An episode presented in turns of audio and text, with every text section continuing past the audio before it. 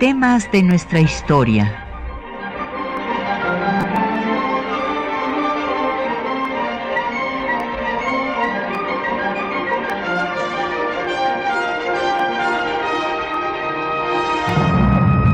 Un espacio que difunde el conocimiento del pasado para comprender nuestro presente.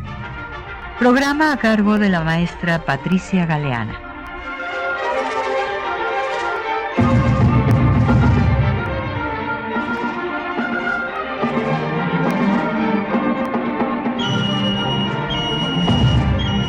Muy buenos días.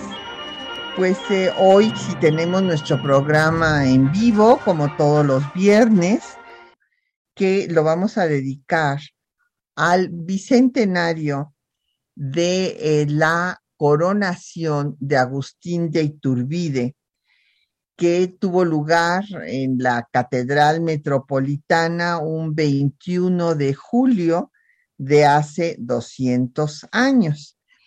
Bueno, pues vamos a entrar en materia, a hablar de cómo se llegó a la coronación, al establecimiento del primer imperio mexicano.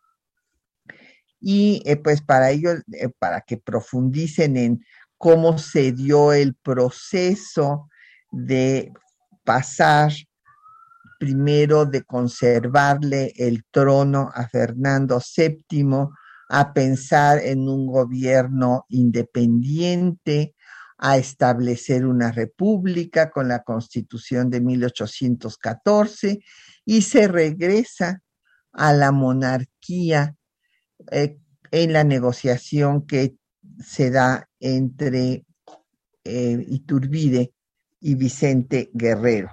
Para que vean este proceso, tenemos para ustedes eh, un juego de el audiolibro de la colección Independencia, la historia de México a través de sus documentos de la Universidad Nacional Autónoma de Nuevo León. Entonces, llámenos. Eh, saben que tenemos a su disposición el 55 36 89 89, una alada sin costo 800 505 26 88 y un correo de voz 56 23 32 81. También nos puede mandar un correo electrónico a temas de nuestra historia arroba yahoo.com.mx. En Twitter estamos en arroba temas historia, Facebook temas de nuestra historia UNAM, todo en minúsculas y todo junto. Y se puede escuchar el programa en línea en el www.radio.unam.mx. Bueno, pues eh, lo primero que tenemos que recordar es que México estuvo, bueno, lo, que era en ese momento la Nueva España, estuvo gobernado por el régimen monárquico durante 300 años. Incluso podemos decir que antes en las pues culturas originarias pues establecieron imperios como el imperio mexica si bien hubo ciudades-estado en la zona maya. Entonces, el régimen monárquico pues tiene hondas raíces en la historia mexicana.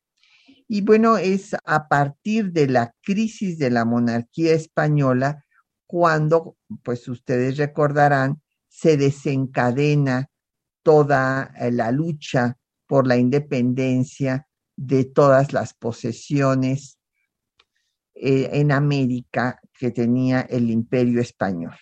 ¿Qué pasó en, España? Pues pasó que Carlos IV eh, fue un rey eh, pues débil que dejó el gobierno en manos del ministro Manuel Godoy, el ministro Manuel Godoy que no tenía origen noble, sino que era un plebeyo, pues se dio una serie de medidas liberales que no gustaron a la aristocracia española y entonces se alentaron a Fernando VII, hijo de Carlos IV, para que le quitara la corona a su padre, cosa que sucedió con un motín en Aranjuez. Y entonces Carlos IV recurrió a Napoleón I, a quien le pidió que pues le ayudara y en la carta que le escribe textualmente le dice ponerse en sus brazos, en los brazos del gran monarca y textualmente Carlos IV le dice a Napoleón Bonaparte, subordinándose totalmente a la disposición tanto para él como para su familia y para sus vasallos. O sea, se entrega a Napoleón I y Napoleón I pues pone a su hermano José Bonaparte a gobernar en España. Ante esta situación, pues habrá un grupo reducido de españoles que aceptan a José Bonaparte, que son los llamados afrancesados, y que aceptan también la constitución de Bayona, que fue la primera constitución que eh, pues estuvo vigente en España. Pero la mayoría de la población se opone a la intervención francesa, luchan por la independencia de España de Francia y esto tiene repercusiones en todas sus posesiones en América. Aquí en la Nueva España, pues surgen primero los síndicos del ayuntamiento que dicen, bueno, pues vamos a guardarle el trono, pero mientras tanto nos gobernamos autónomamente, se ponen de acuerdo con Iturrigaray y entonces los ricos peninsulares temen por sus privilegios, aprenden a Iturrigaray, encabezados por Gabriel de Yermo, un rico comerciante, y lo deportan a España y aprenden a Primo Verdad, que es asesinado en la cárcel del arzobispado, y esta represión llevará a que se multipliquen las conspiraciones y a que inicie ya la guerra por la independencia que va a culminar con una negociación entre los antiguos realistas y los insurgentes y que esta negociación pues va a su vez a regresar a la idea de establecer una monarquía y llevará a la coronación de Iturbide. Vamos a hacer una primera este, pausa musical y vamos a escuchar Veni Creator. Es un himno en latín religioso que invoca al Espíritu Santo y que se eh, cantaba en la elección de los papas, en la coronación de los obispos, ordenación de sacerdotes y que fue utilizado como el primer himno del imperio mexicano está interpretado por los alumnos de la Escuela Gregoriana de Milán del álbum Canto Gregoriano y Ambrosiano, Cielo y Tierra. Escuchemos.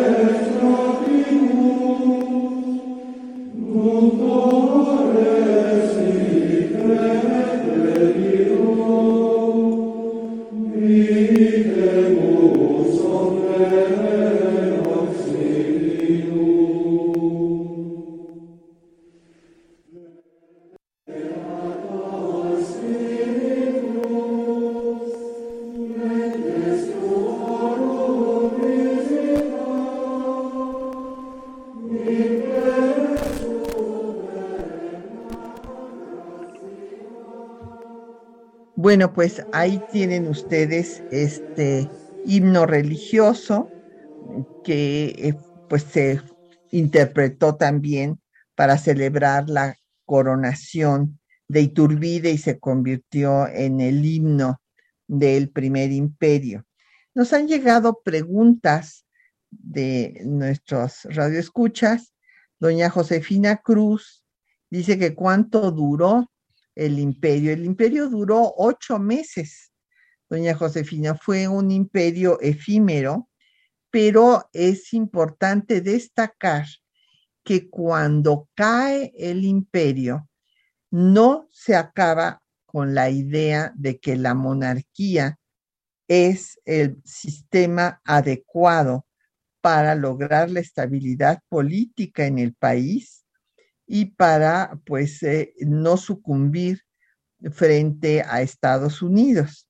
El monarquismo va a prevalecer y se va a decir que cayó Iturbide porque era un improvisado y que eh, lo que se va a buscar es traer a un monarca de verdad, un miembro de la casa, eh, de alguna casa reinante europea, pues primero se pensó en los Borbones y eh, que así se evitarían los males de la improvisación. O sea que cae el primer imperio, pero no se acaba la idea de que la monarquía es el sistema en el que se debe de organizar el Estado mexicano. Y eh, nos preguntó don Fernando Román que si los insurgentes se opusieron a Iturbide.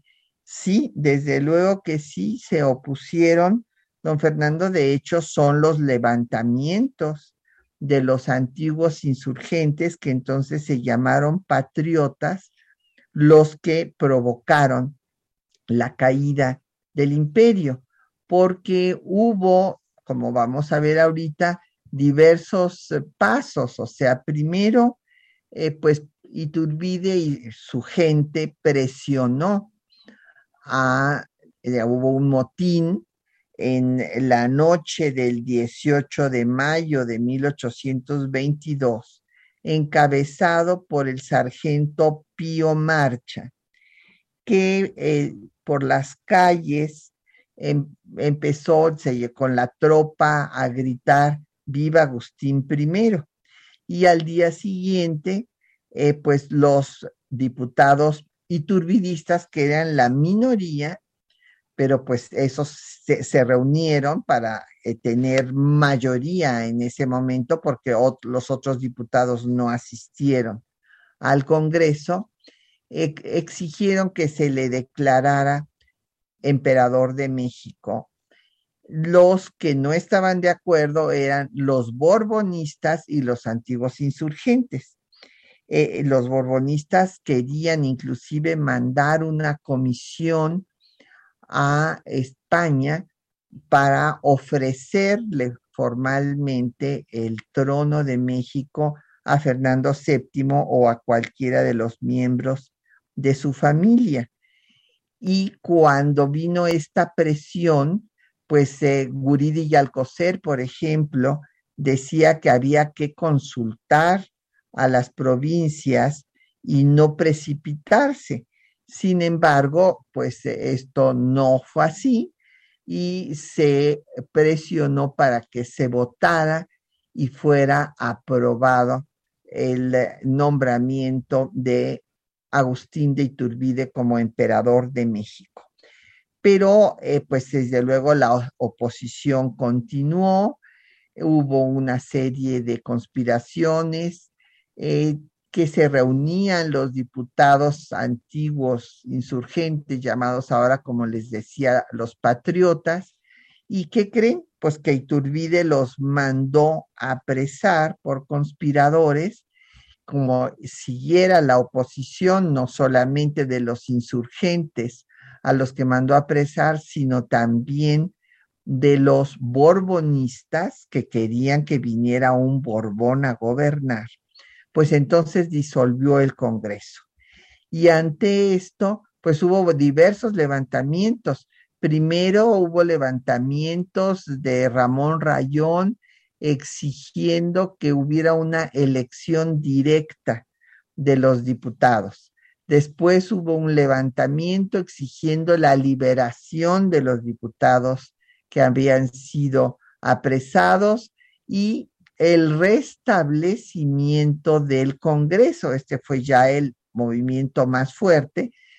Y aquí aparece pues un personaje que va a tener pues por, durante mucho tiempo eh, pues el mando político, digamos, en el país y que gobernará lo mismo con liberales y conservadores que con republicanos y monarquistas, federalistas y centralistas, que es Antonio de Santa Ana. Y él va a rebailarse en contra de que se disuelva el Congreso, a exigir que se restablezca y después se va a revelar declarando la nulidad del imperio. Y resulta que Iturbide manda a su ejército, al ejército trigarante encabezado por Echeverry, a sofocar este levantamiento y Echeverry se acaba uniendo con Santa Ana. Entonces, bueno, pues ante esto ya eh, Iturbide restablece el Congreso, pues nada más para abdicar. Y don Fernando Román nos dice que cómo regresó si sabía que lo iban a ejecutar. Bueno, pues no, este, don Fernando, en ese sentido se ha concluido por eh, sus biógrafos que no tenía conocimiento de que lo habían declarado fuera de la ley cuando se fue al exilio y que creyó que podía pues venir otra vez a pues, recuperar el poder y bueno pues entonces fue eh, aprendido y ejecutado como sabemos. Bueno, pues eh, hay eh, aquí algo que quiero destacar, que es que el, el tránsito de pensar en que el sistema monárquico era el idóneo para resolver el dilema de la organización nacional, va a transitar en la misma guerra insurgente de la monarquía a la república. Esto empieza con Hidalgo. Hidalgo da el grito de independencia y va a rebasar a Allende. Esto es importante distinguirlo porque el caso de la guerra insurgente en México tiene características muy particulares. Aquí el máximo dirigente del inicio de la guerra insurgente es un cura, un cura de ideas ilustradas, que rebasa al criollo militar al, o militar criollo, mientras que en las independencias sudamericanas los que encabezan los movimientos independentistas, pues como Bolívar, San Martín, Sucre, etcétera, son militares criollos.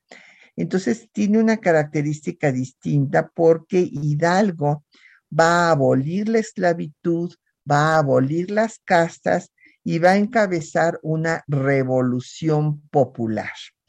Mientras que en Sudamérica se van a organizar pues grandes ejércitos, va a haber grandes batallas. Esto hubiera sido en México si es que Allende hubiera sido el que encabezara eh, la insurgencia, pero no fue así. Hidalgo rebasó por lo menos cuatro meses, fíjense, es muy poquito tiempo, cuatro meses Hidalgo fue el que encabezó el movimiento, pero después Allende le quita el poder y lo trae en calidad de prisionero cuando eh, pues son aprendidos y después ejecutados. Pero es importante destacar que en este movimiento que desata participa toda la población. Es una movilización de, de los pueblos y de los esclavos, castas indígenas, que no es lo que quería Allende. Y, transita además Hidalgo a un régimen republicano, que es el que establece en Guadalajara. En Guadalajara saca la efigie de Fernando VII del Palacio de la Audiencia, le llama Palacio Nacional, establece un gobierno con eh, dos ministros, el ministro de Gracia y Justicia, el ministro del Despacho, manda a un representante a buscar una alianza con Estados Unidos y después, si bien pues él eh, muere, eh, como sabemos, a los pocos meses, su discípulo, José María Morelos, va a lograr convocar al Congreso que había planeado Hidalgo y proclamar la primera constitución de México que va a establecer un gobierno republicano. Pero pues después, como les digo, en el tiempo, eh, pues cuando Morelos es ejecutado también en 1815, su movimiento durará no cuatro meses, sino más de cuatro años, pero también sucumbe. Y en la resistencia, pues Guerrero es de los focos más importantes, pero no puede consumar él solo la independencia y entonces busca pues negociar con los realistas para que se sumen al proceso independentista y por esto estará dispuesto después a la negociación con Iturbide.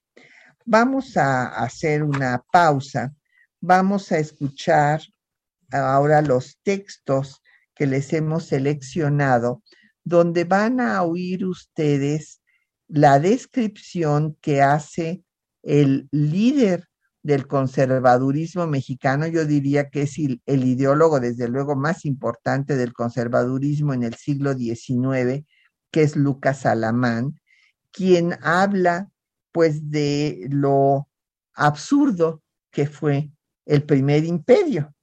No obstante que él fue monarquista y quería establecer una monarquía, pero una monarquía de verdad, no con un improvisado. Y Lorenzo de Zavala, liberal, que va a ser miembro de la Junta Instituyente del propio Iturbide, también habla de cómo pues fue forzada el eh, entronizamiento de Iturbide y pues lo efímero de este imperio. Escuchemos.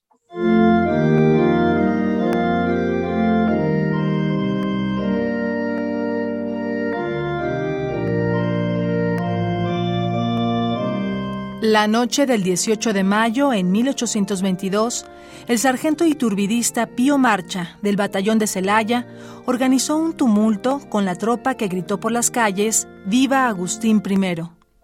A la mañana siguiente, los diputados iturbidistas pidieron declararlo emperador, argumentando que España se había negado a aceptar los tratados de Córdoba. Los diputados José Miguel Guridi y Alcocer, Francisco María Lombardo, Melchor Musquiz y Rafael Mangino querían consultar a sus provincias antes de aceptar la coronación. Igual posición adoptaron otros borbonistas y también antiguos insurgentes. Sin embargo, los diputados iturbidistas decidieron continuar con la votación a pesar de estar solo presentes 82 de los 156 diputados, y con 67 votos a favor y 15 en contra, se proclamó a Iturbide emperador de México el líder del conservadurismo del siglo XIX, Lucas Alamán, en su Historia de México, señaló. Quedó pues nombrado don Agustín de Iturbide, primer emperador constitucional de México, como se nombraban los emperadores de Roma y Constantinopla en la decadencia de aquellos imperios, por la sublevación de un ejército, por los gritos de la plebe congregada en el circo, aprobando la elección de un senado atemorizado o corrompido. La ceremonia de coronación se llevó a cabo el 21 de julio de 1822 en la Catedral Metropolitana de la Ciudad de México, en presencia de los obispos de Puebla, Guadalajara, Durango y Oaxaca. El ceremonial fue una mezcla entre el protocolo español y francés, principalmente de este segundo, debido a la admiración de Iturbide por Napoleón I. Inclusive, una vez que Iturbide recibió la corona de manos de Rafael Mangino, presidente del Congreso, él mismo coronó a su esposa, Ana María Huarte, tal y como Napoleón coronó a la emperatriz Josefina. Al respecto, Lorenzo de Zavala, en su ensayo histórico de las revoluciones de México, señaló. Iturbide estaba pues como desairado, y todo parecía una comedia. Se querían imitar las cortes de Europa, parodias ridículas. El tratamiento de majestad, el favoritismo, hasta la unción prestada de los reyes de Francia y emperadores de Austria, todo eso había, pero lo había tan desairado, tan desaliñado, tan desnudo, tan cómico, que parecía que en cada acto, en cada paso, en cada ceremonia, se ponían los representantes a recordar su papel. De acuerdo con el relato de Alamán, Iturbide no contaba con el apoyo suficiente para poder sostener el imperio. Era de data demasiado reciente la revolución para que su autor, por grande que fuese su mérito que en ella había contraído, pudiese obtener aquel respeto y consideración que solo es obra del tiempo y de un largo ejército de autoridad. Los que pocos meses antes habían tenido a Iturbide por su compañero o subalterno, la clase alta y media de la sociedad, que había visto a su familia como inferior o igual, no consideraban tan repentina elevación, sino como un golpe teatral, y no podían acostumbrarse a pronunciar sin risa los títulos de príncipes y princesas. Veíase además las cosas todavía vacilantes, y por esto el presidente del Congreso, Mangino, amigo de Iturbide, al ponerle la corona en la cabeza le dijo con doble sentido, No se le vaya a caer a vuestra majestad. A lo que Iturbide contestó, yo haré que no se me caiga. La oposición al imperio y a Iturbide surgió de inmediato por la forma en la que presionó al Congreso para coronarse, principalmente entre los congresistas. Ante esta situación, Iturbide mandó apresar a los diputados republicanos, entre ellos Servando Teresa de Mier, Carlos María de Bustamante, José María Faguaga y José Joaquín de Herrera, acusados de conspirar contra el imperio. Tal acción desató levantamientos exigiendo la liberación de los diputados. Hasta que en febrero de 1823, el plan de Casa Mata de Antonio López de Santana exigió la reinstalación del Congreso y declaró la nulidad del imperio. Finalmente, Iturbide reinstaló el Congreso el 3 de marzo de 1823, solo para abdicar dos semanas después ante la pérdida de su propio ejército. De esta manera finalizó el primer imperio mexicano el 19 de marzo de 1823.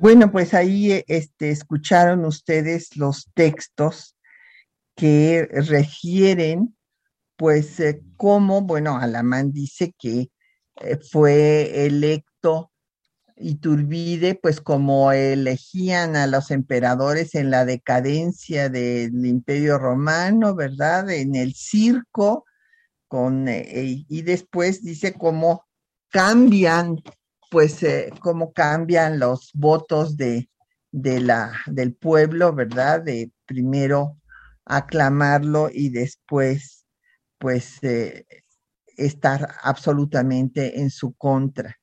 Y pues que era imposible, que les parecía cómico, pues que es todo el protocolo que se estaban copiando de la corte, fundamentalmente pues en la coronación de la coronación de Napoleón I, que coronó a, a, Josefina, ¿verdad? Así como también Iturbide coronó a su esposa, y que esto de que se dijeran príncipes y princesas, pues no, no, lo, no lo podían aceptar nadie.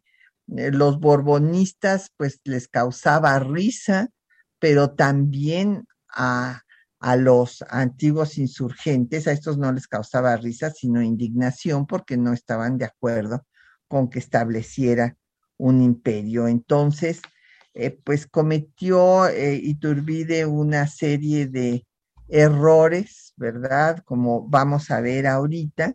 Y hay un punto que quiero traer a la mesa, que es lo que sucede en España cuando eh, regresa Fernando VII al, eh, pues, eh, de perder ya el poder Napoleón I con todas las seis coaliciones que organizaron las monarquías absolutas en su contra.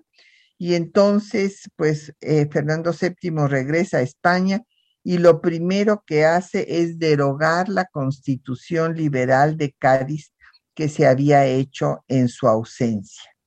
Ante esto hay un levantamiento de Rafael de Riego, eh, un general liberal español, que obliga a Fernando VII a restablecer la constitución y entonces tienen lugar las conspiraciones de la profesa.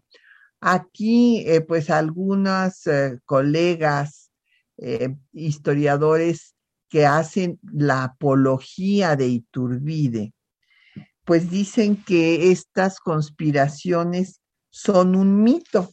Y bueno, pues no puede ser un mito que es referido tanto por los testigos presenciales eh, liberales como por los conservadores, como el propio Lucas Salamán, que habla de estas conspiraciones encabezadas por Monteagudo, que era el canónigo, por José Tirado, que era el ministro de la Inquisición, y que están preocupados porque en el restablecimiento de la Constitución Liberal de Cádiz se suprimía el Tribunal de la Inquisición.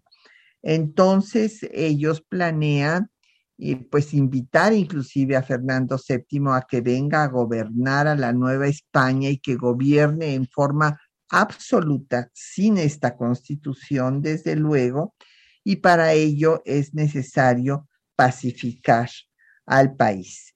Y por eso le sugieren al virrey de ese momento, Juan Ruiz de Apodaca, que nombre a Iturbide para pacificar al foco pues insurgente más eh, eh, pues eh, que tenía más acciones todavía que eh, pues era preocupante porque estaba cerca de el puerto de Acapulco, que era Vicente Guerrero. ¿Y quién era Agustín de Iturbide? Bueno, pues hay que señalar que Agustín de Iturbide pues fue un militar realista criollo. Los eh, militares criollos compraban sus, sus grados, su ingreso al ejército y este joven pues eh, había participado en el levantamiento de Gabriel de Yermo en contra del virrey Iturrigaray y los autonomistas criollos, había participado también en la batalla del Monte de las Cruces, en donde eh, pues Hidalgo y Allende estuvieron cerca de tomar la Ciudad de México, pero Allende prefirió retirarse porque consideraba que no tenían la fuerza suficiente como para tomar pues la, a la capital de la, de la Nueva España y eh, pues va a tener una serie de acciones que el propio Alamán, repito, es el ideólogo del conservadurismo mexicano. No les estoy citando a Mora, el ideólogo del liberalismo, sino a un conservador que dice que Iturbide ensuciaba, por decirlo de alguna forma, sus triunfos por la excesiva crueldad que le caracterizaba y por su afán de enriquecimiento. Y en efecto, el cura Antonio Lavarrieta, y estos son datos duros, o sea, pues por mucho que admiren algunos personajes de contemporáneos a Iturbide, pues no pueden negar que eh, lo acusaron de monopolizar el comercio, de saquear propiedad privada, de malversación de fondos, y que estas acusaciones hicieron que el virrey Calleja lo, de, lo destituyera como el encargado del control militar de la Intendencia de Guanajuato. Pero después, pues con eh, la recomendación de los clérigos del alto clero de la, reunidos en la profesa, pues lo nombran para ir a someter a Guerrero. Y ante la imposibilidad de someter a Guerrero, porque Guerrero, igual que Morelos, había sido arriero, los dos eran mulatos y tenían un gran conocimiento de esa intrincada sierra, cosa que no tenía Iturbide, y por lo tanto no lo podía derrotar y decidió negociar con él, pero además, pues sí, era un hombre muy ambicioso hizo su propio plan, un plan que ya no era eh, precisamente lo que le había o que esperaban de él los de la profesa, sino que le llamó el plan de independencia de la América septentrional, o conocido como Plan de Iguala o de las Tres Garantías, en donde se establecía la independencia, la intolerancia religiosa, que son los colores de nuestra bandera, ¿verdad? El verde, pues es la independencia, el blanco es la religión católica sin tolerancia de ninguna otra, y el rojo es la unión.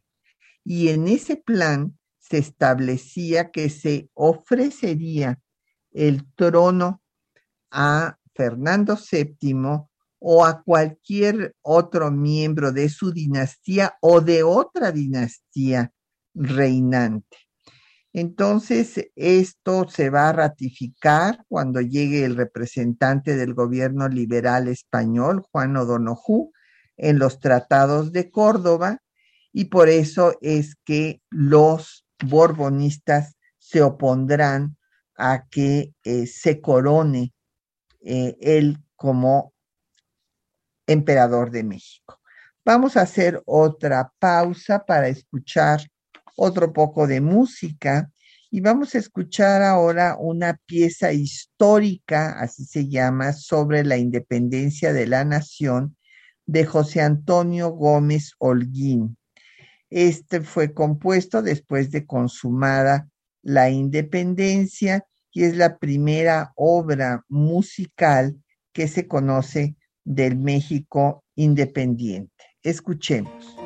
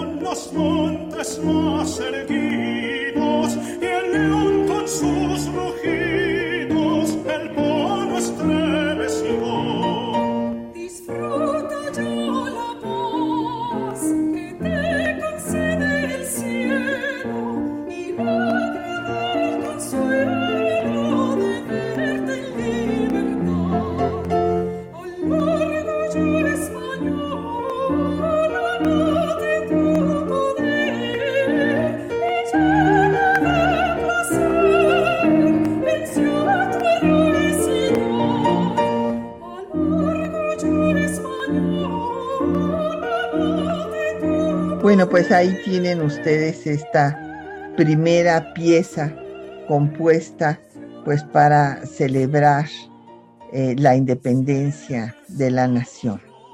Nos han llegado una serie de preguntas y comentarios. Eh, nos eh, Citlali Leiva por Twitter nos pregunta sobre el monarquismo y como decía yo, pues la idea de la monarquía subsiste ella, ella dice que cómo es posible que haya monarquistas en la actualidad. Bueno, yo estoy tan sorprendida como usted, Citlali. Imagínese nada más que pues al triunfo de la República en 1867, pues hasta ahí ya quedó liquidada la monarquía como una posibilidad de eh, pues organizar al país.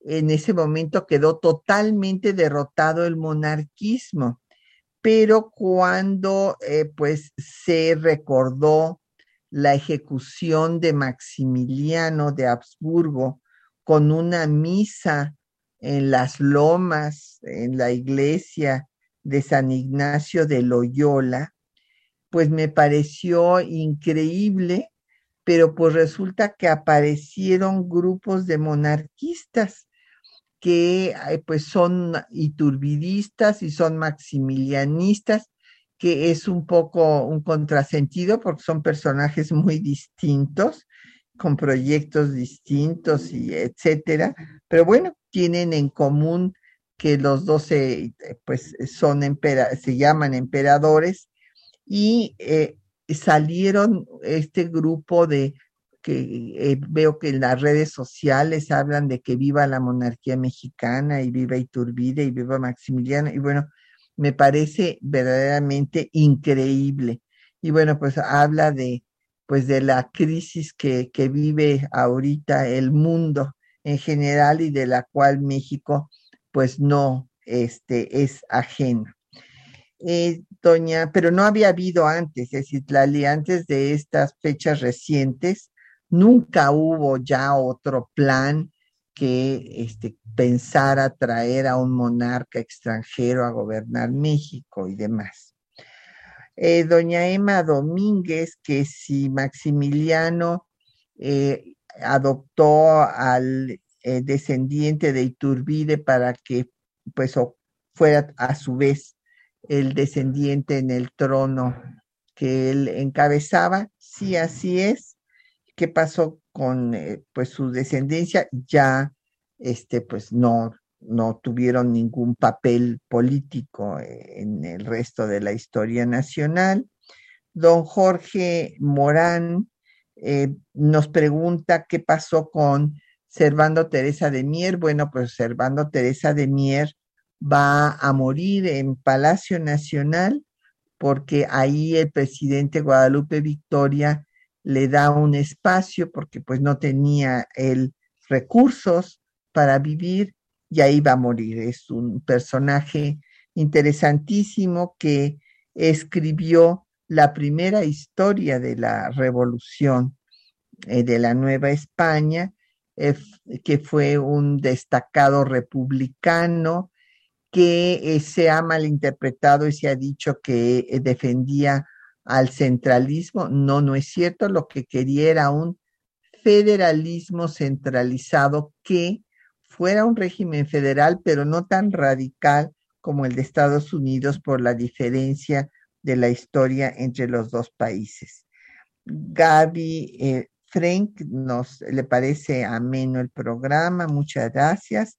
José Bonilla nos pregunta que cuándo se sube el programa completo para, porque no lo pudo oír.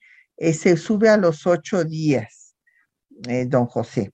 Y don Jorge Morán dice que ojalá que pronto estemos en TV UNAM. Ah, pues muchas gracias por los deseos. Bueno, pues continuamos en los pocos minutos que nos faltan. El asunto es que, eh, pues, Iturbide, cuando toma el poder, deja a los insurgentes totalmente fuera de la Junta Provisional Gubernativa y de la Regencia, en donde pues va a estar él, él presidirá la regencia, que es el Ejecutivo Provisional, en tanto se organizaba el Congreso y se designaba a quién iba a ser el emperador, con Juan O'Donoghue, que no era virrey, sino que era el eh, capitán general y jefe superior político de la Nueva España, porque en España estaba el trienio liberal. Solamente tres años va a durar el este, gobierno liberal, porque Fernando VII volverá a establecer el absolutismo. Entonces, eh, eh, pues el Congreso que se reúne va a ser un Congreso, como ya había yo dicho, de mayoría borbonista, eh, con insurgentes, antiguos insurgentes que eran republicanos y una minoría de iturbidistas que van a presionar después del motín de Pío Marcha para que se designe emperador a Agustín I. La ceremonia de coronación se lleva a cabo en la catedral, como ya había yo dicho, y pues van a estar ahí los obispos de Puebla, de Guadalajara, de Durango, de Oaxaca. Va a haber salvas desde las 8 de la mañana hasta el amanecer y eh, pues esto del protocolo va a ser, del protocolo que imitan de las cortes europeas, va a ser pues el hazme reír de todas las personas que han escrito sobre el tema. Ya hablé de la oposición interna a Iturbide, tanto por la forma en que se designó al Congreso como por eh, la eh, prisión de los eh, antiguos insurgentes, la disolución del Congreso y finalmente el propio ejército que era de Iturbide, pues va a unirse a los sublevados encabezados por Santana en el plan de Casamata y eh, pues no se dará ninguna constitución, sino un reglamento provisional en el que se establece una monarquía hereditaria, además, conservando todos los fueros y privilegios para el clero y para el ejército. Es importante recordar que en el ámbito externo, pues se unió Centroamérica momentáneamente al imperio y después que cae el imperio, pues obviamente se separan y forman la Federación de Provincias Unidas de Centroamérica. Es eh, importante también señalar eh, que eh, la negociación que había hecho Iturbide con O'Donoghue de que se ofreciera el trono a Fernando VII o algún miembro de la casa reinante causó alarma, por ejemplo, en el vecino del sur del imperio, que era la Gran Colombia.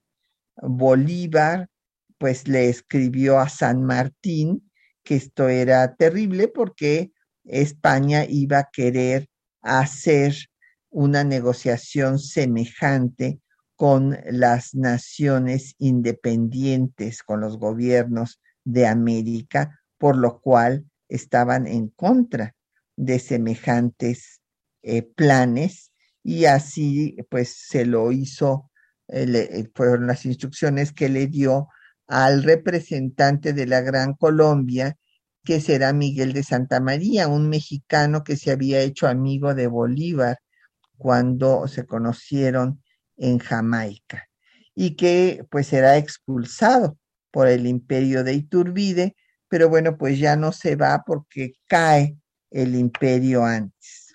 Otra oposición era la de Estados Unidos. También, eh, pues Joel Robert Poinsett, que vino primero como agente confidencial, escribió un libro que ustedes pueden leer que se llama Notas sobre eh, mi viaje a México y ahí verán cómo habla pues de lo ridículo del primer imperio mexicano que como decíamos duró ocho meses, de julio de 1822 a mayo de 1823. Y bueno, pues con esto ya nos vamos y agradecemos pues el apoyo a nuestros compañeros que hicieron posible el programa. En las voces de la cápsula María Sandoval y Juan Stack, en el control de audio Socorro Montes, en la producción Quetzalín Becerril. Y hoy también nos apoyó Lucero Rocha, lo mismo que en los teléfonos Bárbara Puga y Patricia Galeana se despide de ustedes hasta dentro de ocho días.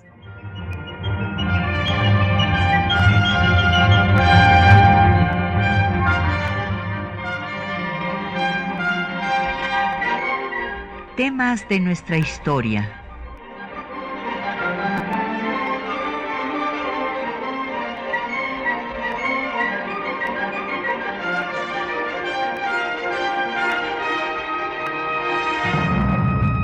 Espacio que difunde el conocimiento del pasado para comprender nuestro presente. Programa a cargo de la maestra Patricia Galeana.